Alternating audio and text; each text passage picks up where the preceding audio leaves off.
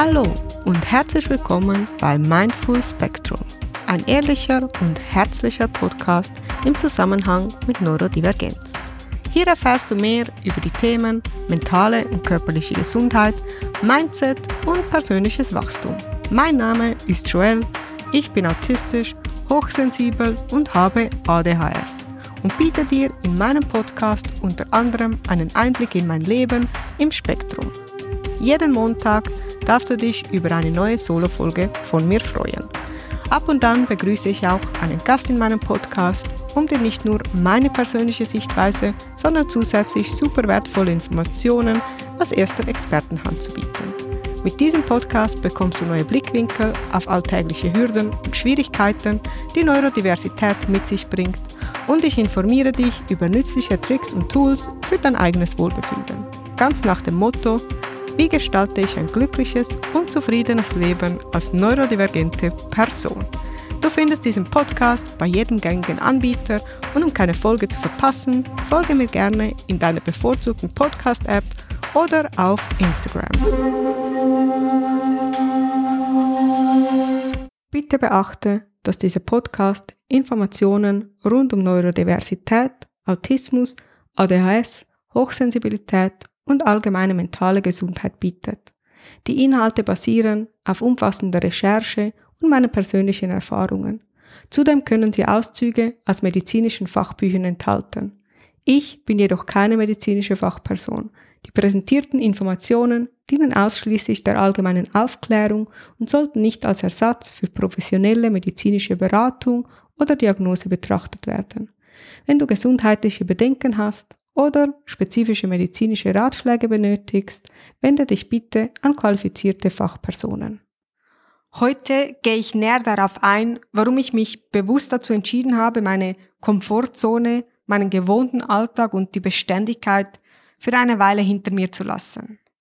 Welche Vorteile das Reisen bringt und warum es mich mit jedem neuen unangenehmen Umstand näher an mich selber bringt und ich teile meine bisherigen persönlichen Erkenntnisse mit dir. Ich bin definitiv ein Fan von Selbstreflexion und entsprechenden Denkanstößen.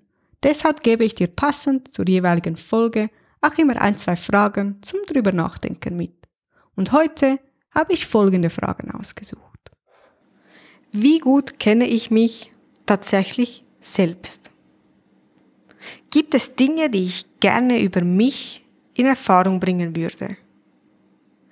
Wie könnte ich das anstellen? Und nun lass uns ohne weitere Umschweife mit dem eigentlichen Teil beginnen. Reisen, ob kurz oder lang, sind definitiv ein Privileg. Ich bin mir bewusst, dass Reisen aus ganz verschiedenen Gründen für viele Menschen unmöglich ist. Und wenn man dann noch von den Industrienationen absieht, ist es beinahe ein Ding der Unmöglichkeit. Wie ihr aber vielleicht bereits wisst, bin ich aktuell im Ausland unterwegs. Und so gerne ich über all meine Learnings und Erfahrungen der vergangenen Jahre spreche, so sehr möchte ich auch über Themen sprechen, die in meinem Leben aktuell sehr präsent sind. Dabei geht es mir heute in erster Linie um die Schnittmenge von Unterwegssein, Autismus, ADHS und Hochsensibilität. Eine Mischung, die bereits in einem geregelten Alltag eine Herausforderung darstellt. Warum also tue ich mir das an, mich freiwillig aus dieser Sicherheit zu stürzen? Kurze Antwort. Der Mensch fürchtet sich vor dem, das er nicht kennt. Und er hält das für möglich, was er mit seinen eigenen Augen sehen kann.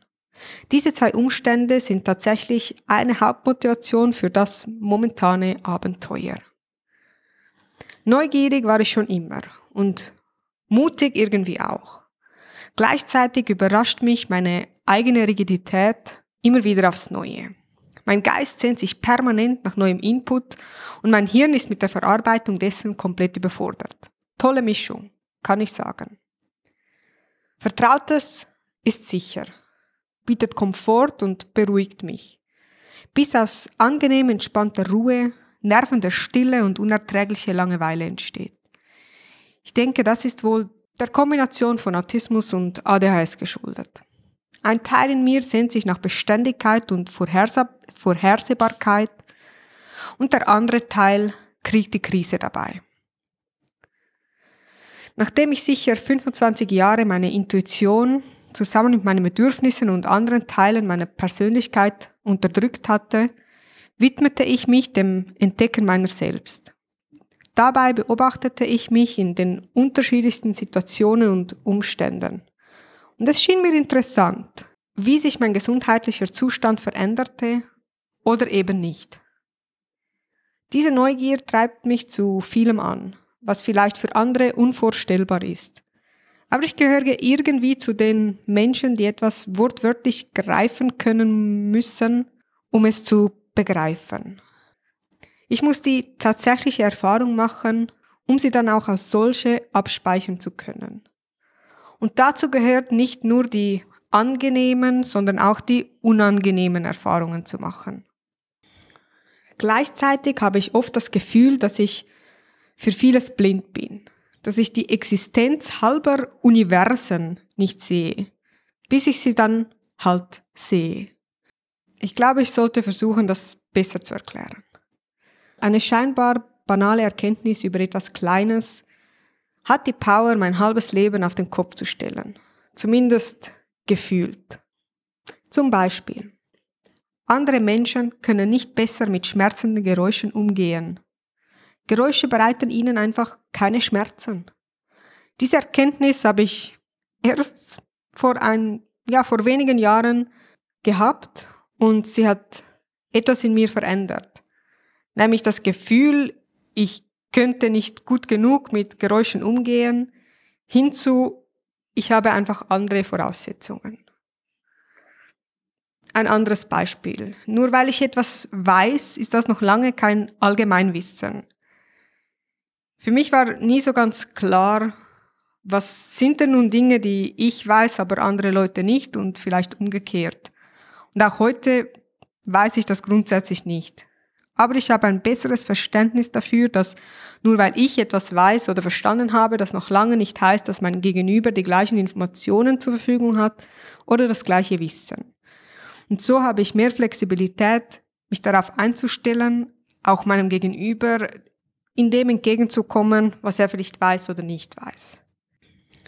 Ein weiteres Beispiel war, als ich in die Philippinen reiste und da gesehen habe, wie die Leute erst dann arbeiten, wenn sie sich etwas leisten wollen können. Und arbeiten, damit meine ich nicht etwas am Haus zu machen oder im Garten, sondern wirklich einer bezahlten Arbeit nachzugehen oder etwas zu machen, wofür sie Geld bekommen.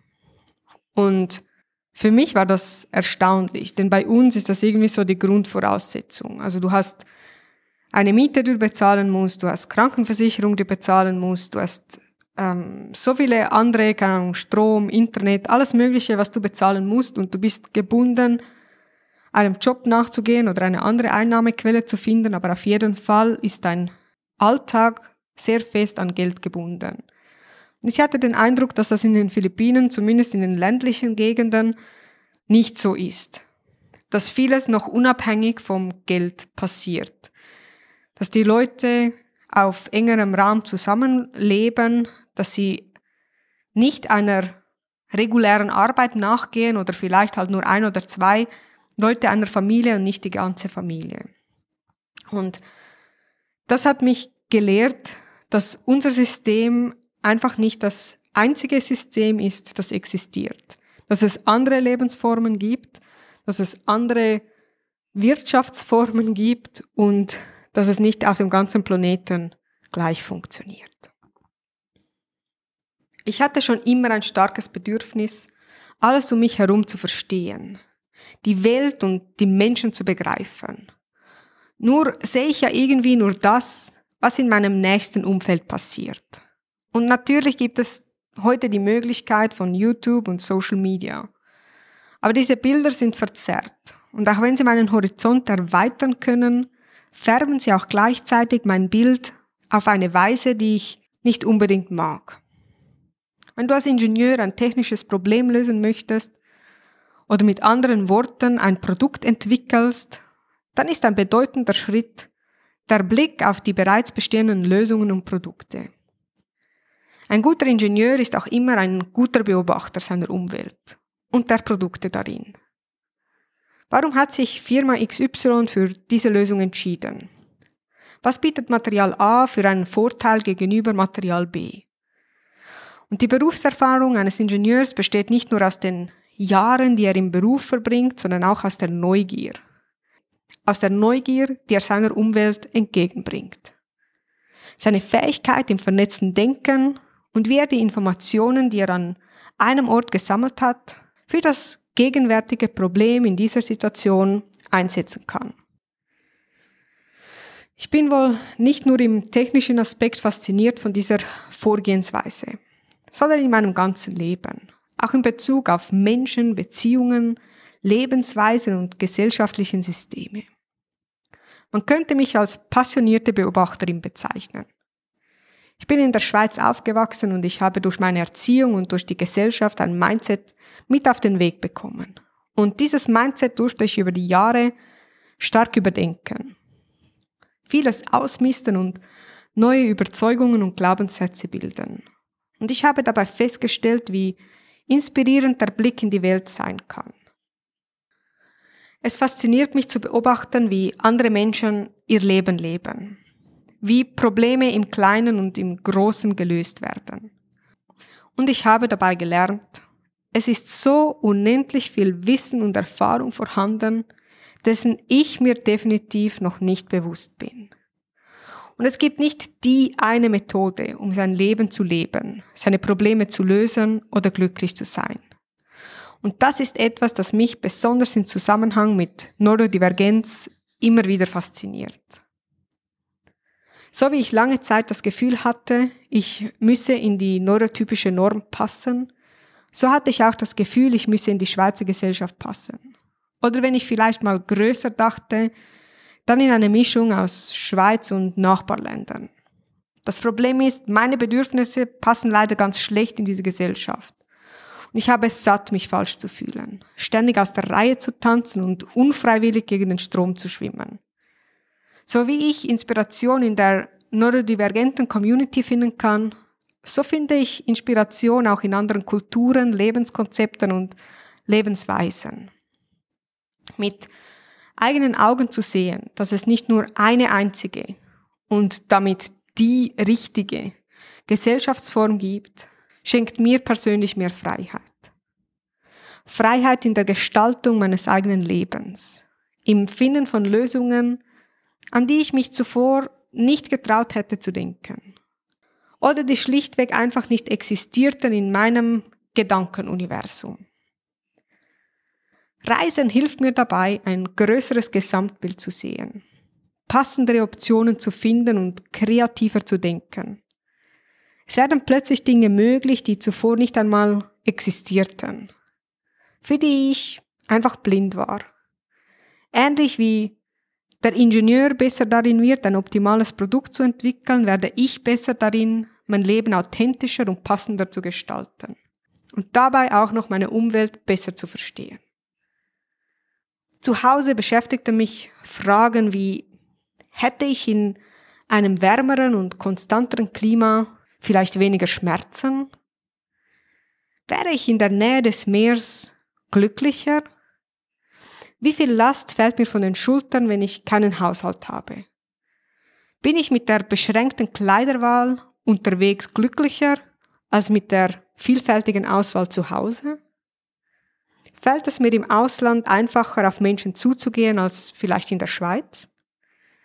Welche Behandlungsmethoden gibt es gegen Kopfschmerzen, die ich vielleicht noch nicht kenne? Bin ich erleichtert, wenn ich nicht selber kochen muss? Was für einen Einfluss hat die Energie eines Landes auf meine Befindlichkeit?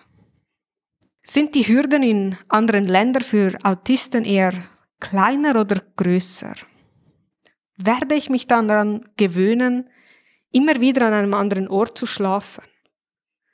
Brauche ich die Stabilität, die ich in der Schweiz habe, oder bin ich glücklicher mit mehr Flexibilität?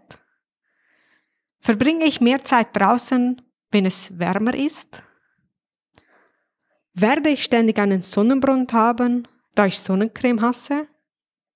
Könnte es sein, dass meine körperlichen Beschwerden verschwinden, wenn ich in einer komplett anderen Umgebung bin? Kann ich überhaupt schlafen, wenn ich nicht in meinem Bett liege? Ist es vielleicht einfacher, neue Gewohnheiten zu bilden, wenn man aus seinem Umfeld raus ist? Mache ich mehr Sport, wenn die Angebote bezahlbarer sind? Was haben regelmäßige Massagen für einen Einfluss auf meine Verspannungen? Werde ich Familie und Freunde vermissen? Was werde ich am meisten vermissen? Halte ich es aus, kein festes Zuhause zu haben? Ich bin also nicht nur inspiriert von meiner Umgebung, sondern ich lerne mich auch aus einer anderen Blickwinkel kennen. Nach so vielen Jahren der Anpassung ist es alles andere als einfach ein zuverlässiges Gefühl für mein Kern selbst zu bekommen. Ich hatte die Möglichkeiten der Selbstfindung in der Schweiz irgendwie ausgeschöpft. Trotzdem aber das Gefühl, dass ich noch so viel mehr über mich lernen könnte. Welche Eigenschaften entsprechen wirklich meinem Sein? Und welche habe ich mir aus der Not antrainiert? Wo kann ich Kompromisse eingehen und wo fühlen sich Kompromisse nicht gut an? Welchen Einfluss hat mein Umfeld meine Umgebung auf mich und was bleibt überall auf der Welt gleich? Ich bin also irgendwie mein eigenes Versuchskaninchen, ein Proband in meiner eigenen Studie. Persönlich habe ich gute Erfahrungen damit gemacht. Ich begegne mir mit Neugier und teste, wo und wie ich mich am wohlsten fühle. Und um dieses Vorgehen zu testen, musst du definitiv deine Heimat nicht unbedingt verlassen. Ich habe viele Jahre hauptsächlich von zu Hause aus mich selber besser kennengelernt. Und hätte ich die Möglichkeit nicht, mich im Ausland zu bewegen, hätte ich hoffentlich andere Wege gefunden, mich noch besser kennenzulernen. Und ein paar Dinge, die ich über mich die letzten Monate lernen durfte. Ich schlafe am liebsten in meinem eigenen Bett. Aber ich gewöhne mich nach ein paar Nächten an die meisten Schlafgelegenheiten. Die ersten drei bis vier Nächte in einem neuen Bett schlafe ich generell schlecht. Den Luxus, nicht selber für die Sauberkeit in einer Unterkunft verantwortlich zu sein, genieße ich sehr. Gleichzeitig hätte ich es in den meisten Fällen gerne sauberer, als es in der Regel ist. Mein Orientierungssinn ist tatsächlich eine Katastrophe. Ohne Google Maps wäre ich verloren. Ganz ohne Witz. Es hat jetzt gute sechs Wochen gedauert, bis ich mir nur ein annäherndes Bild unserer nächsten Umgebung im Kopf bilden konnte. So, dass ich auch ohne Karte loslaufen kann und den Weg wieder zurückfinde. Ich merke mir alle Wege visuell. Also irgendwie anhand von optischen Merkmalen am Straßenrand oder ja, halt Bäumen, Gebäude, all sowas. Und ich habe leider keine Vorstellung davon im Kopf, wo auf einer Karte ich mich befinden würde, sondern ich bilde ein Netz an bekannten Straßen und Umgebungen, an die ich mich erinnern kann. Wenn ich einen Weg noch nie gegangen bin, dann habe ich auch keine Ahnung davon, wo der sich befindet oder in welche Richtung ich mich darauf bewege. Schwer zu beschreiben. Aber meine Kernerkenntnis, meine Orientierung ist tatsächlich so schlimm, wie ich dachte. Nicht kochen zu müssen oder kochen zu können ist auf Dauer leider mehr Stress als Vergnügen. Ich habe es in der Schweiz jeweils sehr genossen, zur Abwechslung auch mal auswärts essen zu gehen oder selten mal was zu bestellen. Manchmal waren wir beide einfach zu erschöpft, um zu kochen und dann kamen entweder Convenience-Produkte aus dem Supermarkt auf den Teller oder auch mal ein Lieferservice zum Zug. Ich koche generell gerne, dennoch kostet es immer Zeit und Energie. Ich dachte, wenn ich nicht kochen muss, dann habe ich diese Zeit und Energie sicher für andere Dinge. Leider bewahrheitet sich das nicht so wirklich. Ich mag es nicht, ständig neue Gerichte auswählen zu müssen und nie zu wissen, was du dann tatsächlich bekommst. Ich habe Lust auf etwas und dann möchte ich genau das auch essen so wie ich es mir in meinem Kopf vorgestellt habe. So ist es aber nur, wenn ich es selber kochen kann. Und das mit den Zutaten, die ich effektiv dafür brauche. Unterwegs etwas zu finden, das meinen Bedürfnissen zu 100% entspricht, ist fast unmöglich. Meistens bin ich vom Essen eher enttäuscht als begeistert und die Zubereitung gefällt mir auch nicht. Vieles ist frittiert, sehr ölig, nicht unbedingt frisch und schmeckt überall wieder anders. Wir kochen häufig selber. Aber auch da ist es nicht immer einfach, die Zutaten zu finden und mit den begrenzten Küchenutensilien klarzukommen. Essen war definitiv ein Punkt, den ich nicht so auf dem Schirm hatte. Jedoch seit der zweiten Woche regelmäßig für Unzufriedenheit sorgt. Das Meer und der Strand interessieren mich höchstens als schöne Kulisse, aber reizen mich sonst so gar nicht. Ich mag keinen Sand, ich mag kein Salz, das nach dem Baden auf meiner Haut klebt. Es ist mir meistens zu heiß und irgendwie gefällt mir alles drumherum nicht. Das einzige Szenario, das ich mir entspannen und toll vorstelle, wäre ein schöner Bungalow oder Hotelkomplex direkt am Meer mit der Möglichkeit, jederzeit duschen zu gehen, im Schatten zu liegen, Getränke und Essen zu bekommen und nicht weit in nassen und sandigen Sachen laufen zu müssen. Wir haben tatsächlich noch keinen einzigen Menschen näher kennengelernt. Manchmal erscheint mir das schade, doch die meiste Zeit ist das überhaupt kein Problem für mich. Ich brauche viel Zeit, um mich an einem neuen Ort zurechtzufinden. Wir sind jetzt sechs Wochen an einem Ort und ich habe das Gefühl, ich habe knapp den Umkreis von einem Kilometer entdeckt. Für den Rest hatte ich bis jetzt keine Kapazität. Es ist anstrengend, immer alles neu entdecken zu müssen. Wo gibt es einen Supermarkt? Was gibt es da zu kaufen? Hat es eine Apotheke und wo ist der nächste Geldautomat? Was für die einen interessant und aufregend ist, ist für mich eher nervend und mit Stress verbunden. So Alltagsdinge wüsste ich jeweils gerne Sofort. Auf Knopfdruck. Einfach mit einem Chip in meinem Kopf implantiert und ich weiß sofort, wo alles ist. Ich brauche viel Zeit zum Nichtstun. Und diese Zeit muss ich mir auf Reisen viel bewusster nehmen als zu Hause. Immer wieder denke ich, jetzt bin ich am anderen Ende der Welt und verbringe Zeit mit Hörbüchern im Bett liegen und nichts tun, anstatt die Welt zu entdecken. Aber ich bin einfach nicht so aufnahmefähig, bin schnell erschöpft und brauche viele Pausen. Ich liebte zu Hause meinen täglichen Spaziergang im Naturschutzgebiet und dieses Ritual fehlt mir unterwegs sehr. Tatsächlich bewege ich mich hier eher weniger als zu Hause. Asien scheint nicht für Fußgänger ausgelegt zu sein. Das ist manchmal einfach unangenehm und häufig sogar gefährlich zu Fuß unterwegs zu sein. Es gibt keine Gehwege und du läufst somit auf der Straße mit allen Rollern, Autos, Lastern und Straßenhunden. Zudem ist es 33 Grad und du schwitzt von Kopf bis Fuß. Ich sehne mich bereits jetzt schon wieder nach einem geregelten Alltag. Und gleichzeitig möchte ich dieses Abenteuer genießen. Es ist immer wieder ein Trauerprozess, zu akzeptieren, dass ich viele Dinge einfach nicht so kann wie andere.